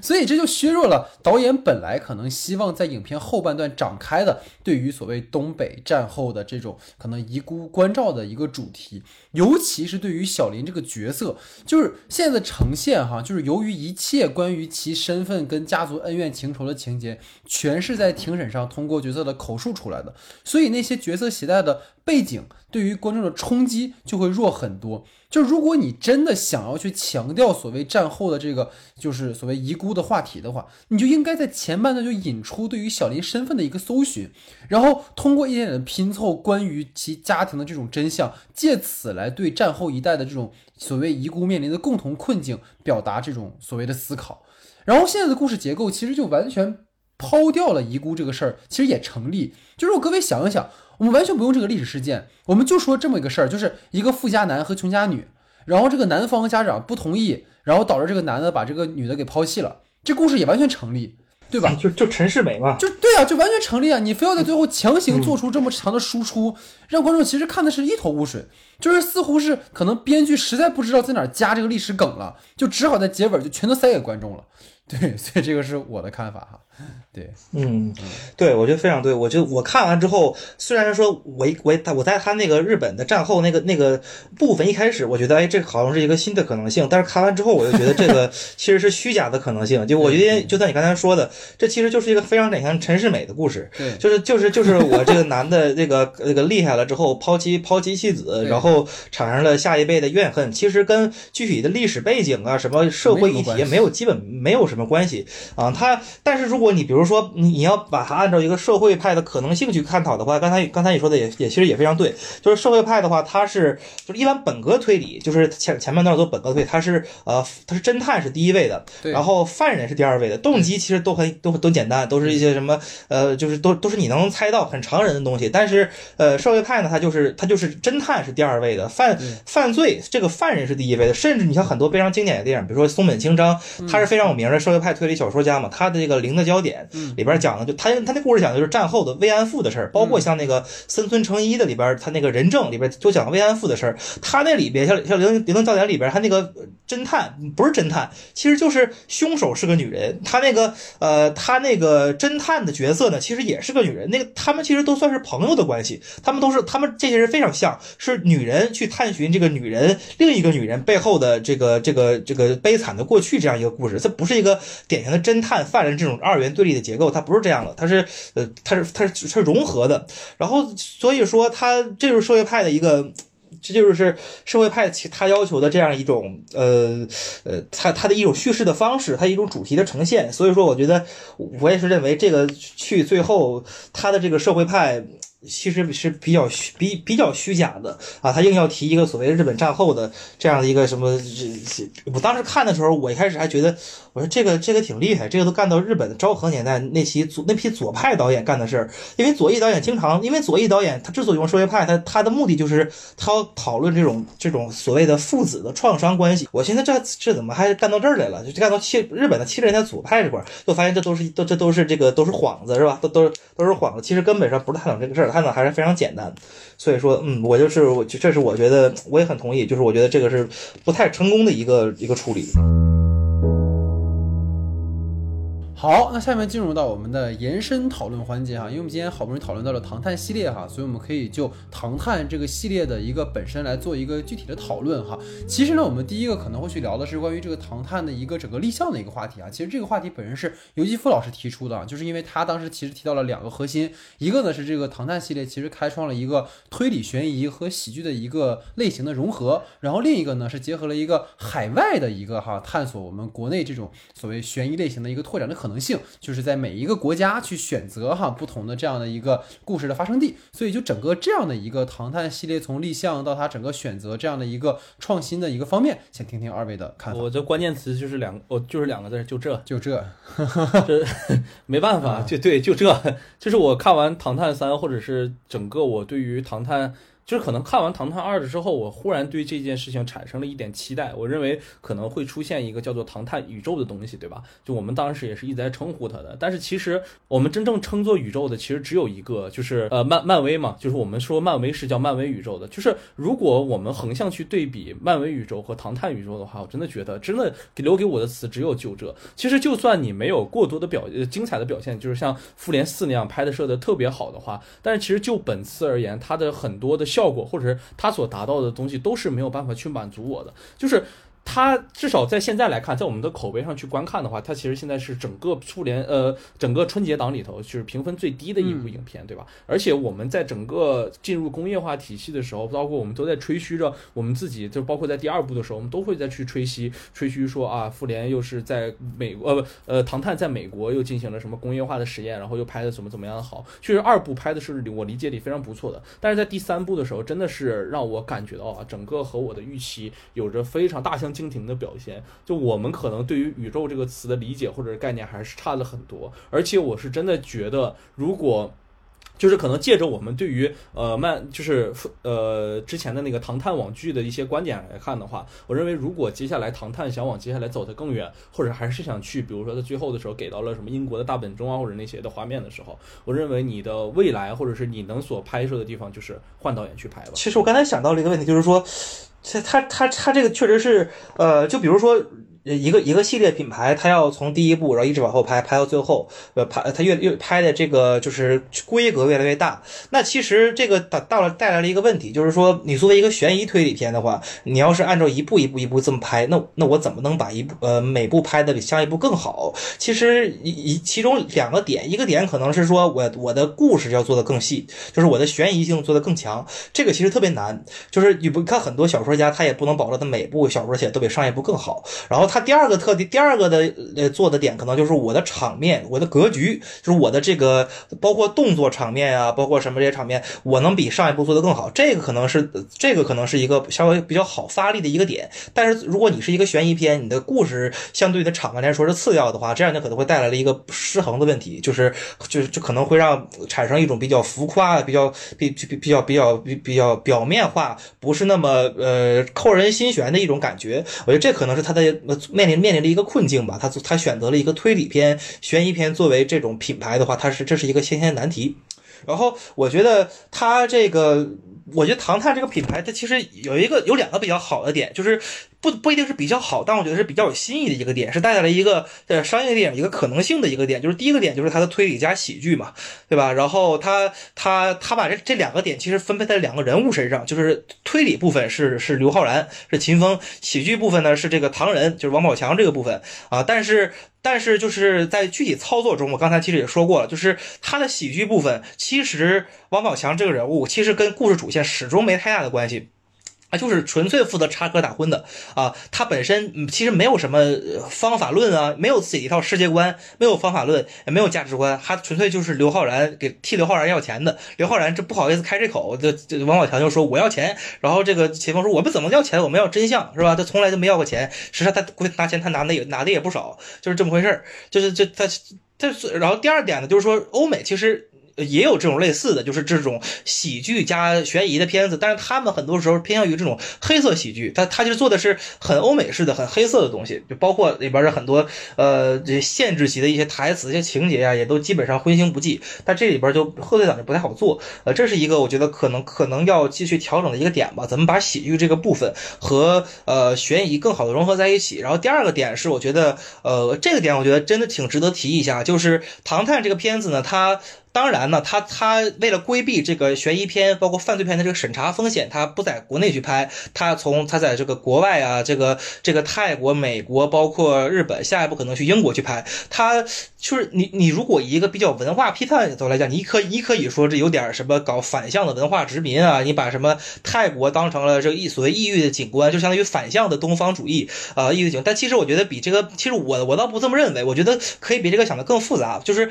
你可以看到，其实有一个。《唐探系》里边一个非常难得的一个景象，就是在海外拍摄的这个表演的节奏，就是海外这些角色表演的这个节奏和国内的表演节奏，基本上我基本在我看来是非常融合的，就是很贴近的，几乎没有一种水土不服的情况。尤其是在第二部里，我觉得这个是做的最好的，就是你在纽约那种呃，其实主要角色就剩下一半角色基本都是美国人，他们说的都是非常标准的，都都是英语，然后他们用的方，他们表演的方式也都是很美国的方式，但是在在和中国，尤其是一些喜剧桥段里边，呃，竟然你会看到两种表演方式，其其实是不打架的，这个很难。然后我看当时看了一些资料，就是他们这个呃，就他们有专门的美国部门的一个，就专门专门那个人可能是美国人，就专门这么一个职位，就叫表演指导，就叫呃就叫呃 acting supporting team，就类似于这种表演支持团队，就他们专门专门负责怎么调和两个地域、两个文化之间的表演节奏，这个其实是很难得的。就是你看呃。其他的很多电影，无论是美国人拍中国的电影，还是中国人拍美国电影，都容易陷入这个问题，就是就是你看。自己熟悉的地方是 OK 的，你一拍别的国家，两个在一块儿，你就觉得特假。但是这个电影里边，哎，我觉得就不错。在但日，像但比如这个这集在日本，日本的话，它它的文化跟中国来说相近一些，所以下一集其实我很期待，就是在英国那个语境下，那种特别英伦范儿，特别所谓的推理的鼻祖啊，鼻鼻祖这种情况，很英伦范儿，和英国绅士这种伦敦腔，他们这种表演方式和中国的这种。呃，我我依然认，比如王宝强是很典型的中国观众特别爱看这种特别特别打闹的，就有点傻的这种表演方式。就他们怎么结合到一块儿，能达到一种呃融合的一种程度吧？这是我挺期待的一件事情。其实我觉得刚才其实提到很有意思，就是他前两部的时候，可能相对来讲融合的还是比较好的。但其实可能在我看来，因为在老徐之前提到了一个话题里，其实有提到可能对于呃一些在日本的这一部里面的风土人情啊，然后包括一些烟花大会啊，其实都是类似于做成了一种宣传片式的那种感觉。然后我觉得有一个。个让我在这一步里不太满足，因为我个人其实是日本流行文化的爱好者，就是从小虽然说我没有学过日语，但是我会说日语，能听日语，就是因为看了很多日本，我们这一代其实都是受日本的二次元文化去洗礼的一遍又一遍的嘛。所以，但你看到这个片子里面，它对于比如说秋叶原这样的一个二次元文化的一个聚集地，然后包括这种繁华的涩谷街头啊，然后包括日本街道这种拥挤和各种广告牌啊，其实这些都是。中国观众想象中的那种日本的城市的文化景观，其实虽然刚才有类似于说像尤继福老师提到的，他可能对于表演的一种融合，或者是对于可能把你的这种可能文化接到别的文化当中去，他不会很违和，这一点做的其实确实很成功。但是我觉得导演其实也是做了一种类似于走马观花式的呈现。你包括那个黑帮小队那个切腹自尽，其实我觉得导演的那个处理吧，就是。就是仿佛日本人好像动不动就切腹，这其实完全是对于日本文化的一种误读和刻板印象。其实就跟那个我们说那个《爱情公寓》里面的那个叫关谷那个角色是一样的嘛，什么分分钟切腹自尽那种，完全就是一种。就是很刻板的理解，因为其实如果你真的严肃去讲的话，日本人对于自杀和切腹这件事情是很看重的。就是你包括在那个尼迪格特的那个《菊与刀》里面，其实有讲到，就日本所谓的那种耻感文化，他们认为可能你通过自杀来洗刷自己这种罪名，然后你可以让身后获得很好的这种评价。就是日本人这种极端的性格，其实在片子里面并没有很好的展现。当然了，其实我们不应该去苛责可能一个合家欢的春日朗电影去承担过多的严肃表达，但至少我觉得你把故事的发生地你。放在了日本，那如果你只是将其作为一个背景板的话，其实比较可惜哈。这个其实是可能我相对来说，我觉得第三部做的没那么，明明是你找了一个临近自己的国家，但反而是你给观众呈现的诸多的景观，其实都是一种很 很猎奇式的。这是我可能在他的就是至少在影像呈现上哈，我不太满足的点。包括其实老徐有个很想吐槽，就是那个涩谷街头撒钱的那个部分，你可以跟大家说一说。我觉得我来吧，我来吧。对对对 对，你们不想做不想做坏人，我就来吧。对对对对，其实老戴刚才说的很好，就是这个符号的使用上也让我觉得，就是包括你说涩谷的那个使用，还有什么相扑的使用啊，还有那个 cosplay 的那个那个那个使用，就是如果我们把这个 cosplay 这个这个这个大会我们这么一说，我们缓缓一下啊。假设说我们在北京有一场在故宫的这种呃汉服集章大会，对吧？然后你一个外乡一个日本人进来了。你穿着的是星矢的衣服，走到这个我们这个环境里的话，别人会怎么看你？我觉得这种互换进去，你或者是我们在故宫里头去一场汉服大会的时候，来了两个日本人穿着和服进来了，在当下现在的这个中国的这种舆论环境里，你到底我们的国民会怎么去看待这样的一个问题？我觉得有很好的说明的方式。所以其实你穿着就是不是属于他们国家的这种衣服，走到了他们 cos 的这种环境里，你穿着葫芦娃的衣服，然后放着葫芦娃的背景音乐，其实从那种。满满的大屏幕里，我感受的真的不是自豪，我真是脚趾头抠到地里的感觉到有一点自卑和尴尬。你这不是一个真正有文化自信的人做出来的一个行为。这就是我对于陈思诚的一个理解。我觉得你这种露露面露出来的这种民族自信感，或者你这种文化自信感，说到最后的时候，你是在露怯，所以你才不希望去用呃他们的东西去来体现你自己。而且可能更再再多说一点，就说到了可能我们刚才说，就是坐在招商银行的车上，对吧？向外面广撒钱，代表着一种大国风范，然后旁边日本行人们疯狂的去抢着他们这样的一个钱，可能跟我们现在的国际形象、国际的形象上也哎也有点契合，对吧？然后像那些拿钱的行人们，可能更映照在里面，可能就是那些去呃电影中的那些 我们看着对吧，觉得如坐针毡的日本演员一样，他们可能也是在投射出了这样的一个身份。那如果我们再去换位思考一下，如果某一天在三里屯，然后有一个日本人坐着一个日本文化的一个大车，在那里面去撒撒撒人民币的话，中国人去抢去拿钱，这个新闻如果到了我们的这个文化语境里，它又是一个怎么样的一个方式？这就是我觉得陈思诚虽然。展示出来，或者是给我们出来，是一个成熟的导演，或者是一个对于自己有足够的文化自信的导演。但是他所有的行为，就像刚才有继福老师说过的一样。就是有的东西是改不掉的，是刻在你的骨子里的。你的这些东西始终还是会向我们外界去呃报去报呃露怯的，对吧？你每天可能把自己的呃，你不是每天，就是你可能在你的话后映后的访谈里面，你给自己包装成一个关心社会议题、关心左派议题的这样的一个人物。但是其实透过这这些最骨子里、最根本里，或者是你电影里所映照出来的东西，你其实还是一颗。怎么说呢？不知道电影作为对于你而言到底是一个什么样东西的人物吧？很有意思啊，因为现在中国人在日本，就是比如说大家去看个药妆店里面，或者是看各种各样的那些百货商场里面，就基本上就是堆满了华人，然后再抢购各种各样的东西。所以其实这个也是一个很。很有中国特色的一个现实状况哈，就是包括，其实我觉得这个片子让我觉得还有个很遗憾的地方在于，你比如像泰国那一章节的时候，其实会有很多对于泰国人的一种生活方式或者是那些东西的呈现，但这个片子里面你会发现，我没有看到过日本人。就不知道二位能不能懂我的意思？就虽然有日本演员，然后有一些可能角色，但是没有人，就没有真正日本在街头生活的那些人。那些人全都是像我说的背景景片，你甚至他们没有吃过一顿日餐，就是你没有真正去把这些可能真正有日本街头或者是日本文化的东西，只是把他们像像摆商品一样，像回转寿司一样，你摆在一个转盘让我们去欣赏了一遍，但是你都不让我们拿下来尝一尝。就这个是我觉得他可能让我觉得有遗憾的地方哈，所以这个是这样的一个一个观点。然后接下来其实就是对于整个《唐探》嘛，虽然它现在的票房表现非常的成功啊，但是刚才其实老徐也提到，它的口碑现在是垫底整个春节档的哈，所以我也蛮好奇，就是二位对于《唐探》这个系列的未来和下一步，你们有什么看法？因为刚才其实也提到了一些了啊，但如果说再延展一些的话，二位有什么想要去讨论的地方呢？啊，就是我其实觉得，对于整个《唐探》系列的环节的话，就如果电影陈思诚还是要接着拍的话，就是可能接下来拍英国啊或者是拍什么。各个地方营造出一种万国来朝的这种状态的话，印度对印呃印度啊，不管不管什么地方唐人街都可以，你去拍你的电影吧。这个以后我肯定是不支持场子了。但是如果就是接下来唐探宇宙啊，唐探系列吧。如果有网剧，或者还是我们之前看到网剧，比如说拍林默啊，或者拍艾薇这些的话，我可能还是坚持去追网剧的，因为我觉得如果他想把这个东西完全并行，呃，就是完全分开的话，就是网剧归网剧，然后服务一部分用户的话，我们可以把它当做一个推理型的电视剧去看。本来悬疑或者这些东西，他不去做那些喜剧元素，或者是只是来作为一个调剂的话，我当然非常愿意支持看了。但他如果还是决定每一次把唐探扔在呃春节档去。这样的一个档期去放的话，那我只能说下次我无法再支持了。而且可能整个对，就是整个大的这个唐探系列里，如果说还有更多去突破的空间，或者是能想象的空间的话，我其实觉得可能就是通过不同的侦探元素啊，或者这些东西去给我们更多的方向和可能性吧。其实，其实就真的就是，我觉得这一部里头已经把我们的预期已经压到了一个非常低的位置。我真的就不知道它再往下发展能发展到什么样的一个地步了。就是嗯。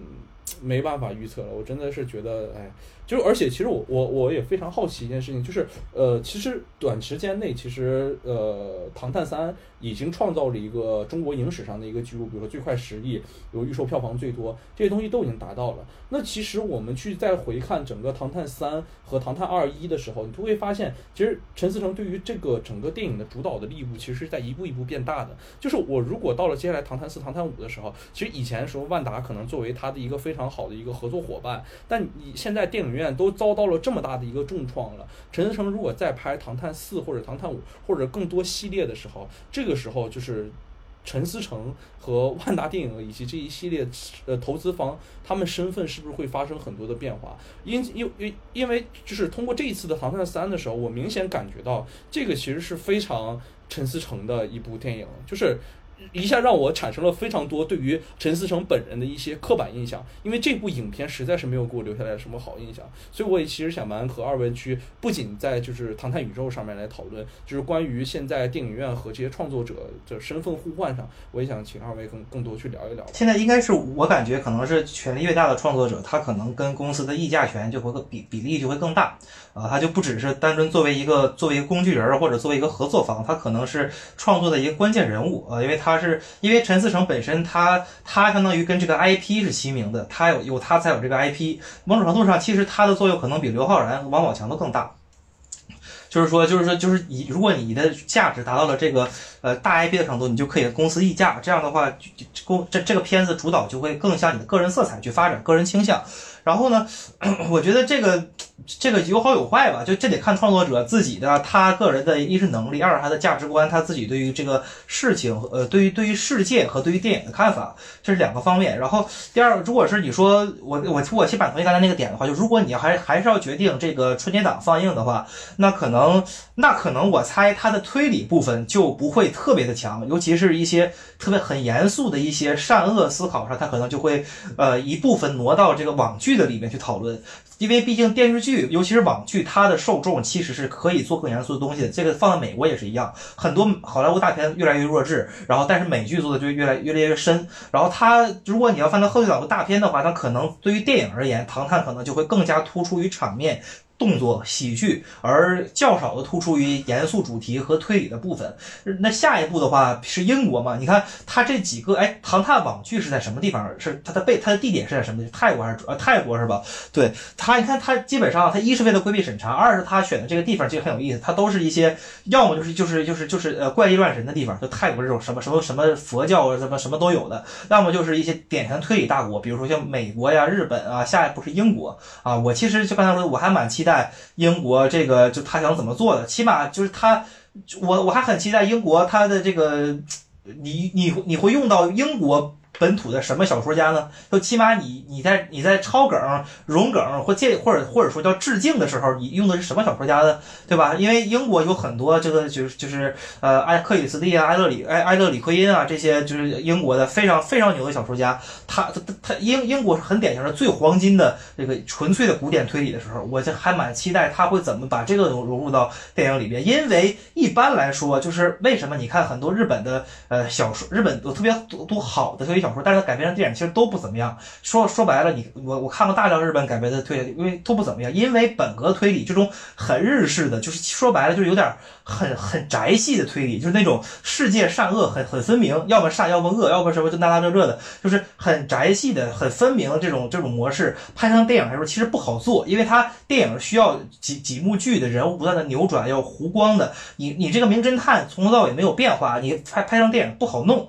相反，一般来说。悬疑片儿拍电影比较好的这个特点都是欧美的电影，就就是比如美国的那个硬硬汉派，比如说劳伦斯布洛克或者康奈利，他们拍成电影，因为他们本身硬汉派非他们小说文笔就非常好，他们对人物的刻画其实很丰富，而且他那个写法是跟电影非常像的。但他不单是注重这个轨迹设计的多么巧妙，他也非常注重这个故事整个从头到尾的悬念到最后的铺陈，整个他把这个人物的侦探侦探自身的危机感融入到这个电影里边，跟犯罪罪犯融合到一起。做的非常好，所以说我也很期待，如果到了欧美，就是到回到了英国，我想看一看他怎么，呃，就是他超越掉。就是他这部的一些问题吧，就是把把这个呃所谓的推理的部分能和剧情部分融合的更好吧，嗯，这是我的一个想法。对，其实对于整个这个唐探宇宙的话，哈，其实在前面我们已经聊过特别特别多。就是如果说能够照前两部或者是剧集那样稳扎稳打的话，其实真的搞不好能够搞成中国的这种漫威哈。但问题就在于说，其实漫威是先通过好几部超英的单体电影来介绍和引出整个漫威宇宙，而唐探其实则是完全把重点聚焦在了唐人和秦。风这对搭档，所以这就使得可能观众对于其他侦探的了解少之又少。然后可能唯一一个塑造的较为全面的是网剧里的林默，但实际上其实对于大部分电影观众而言，并没有看过网剧，就跟那个岳云鹏老师可能还没有看过网剧，其实就没有办法去理解这个角色。就跟最近漫威推出了那个剧集《万奥达幻视》和即将推出的那个《猎鹰冬兵》一样，都是在电影里面登场过多次的人气配角才有了剧集。这样的话，挖掘这些角色可能有更多的内容。其实我刚刚突然在听二位讨论的时候想到一个点哈。其实我觉得可能陈思诚想做的不是唐探宇宙，是什么宇宙？你知道吗？是 Q 宇宙。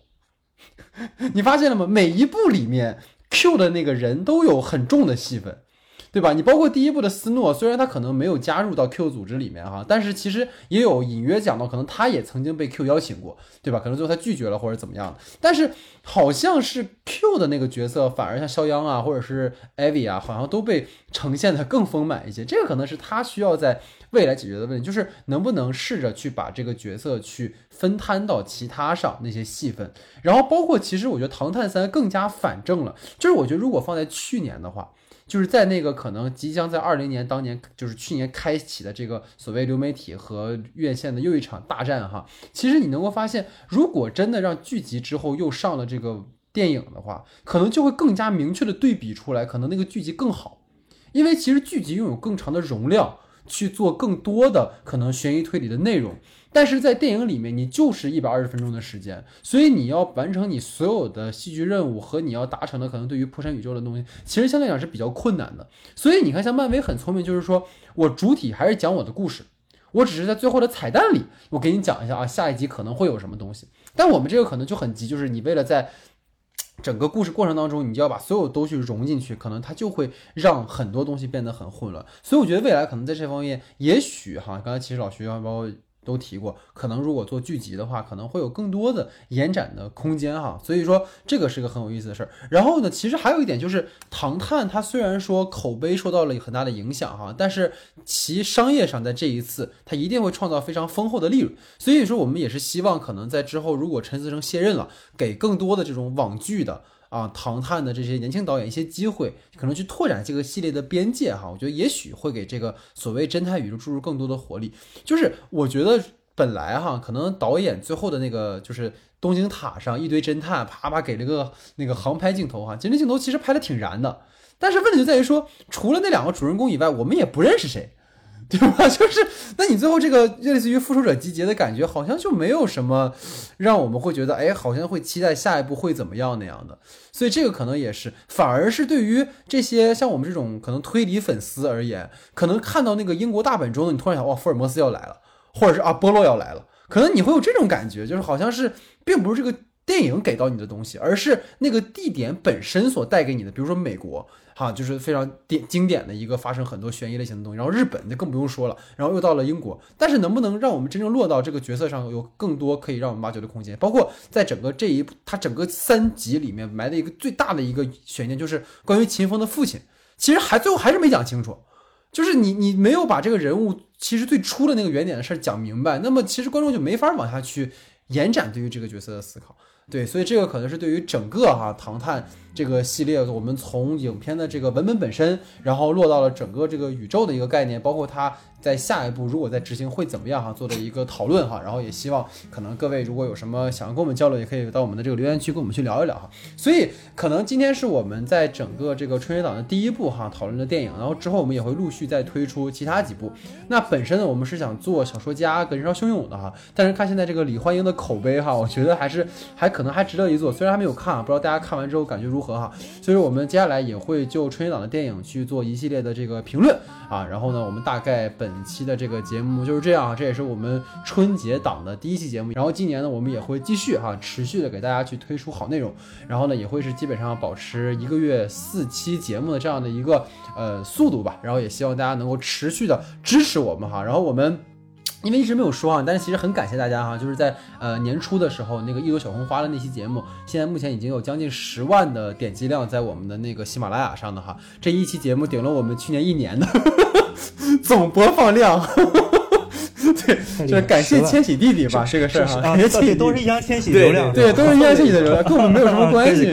可以，可以，可以，太厉害了，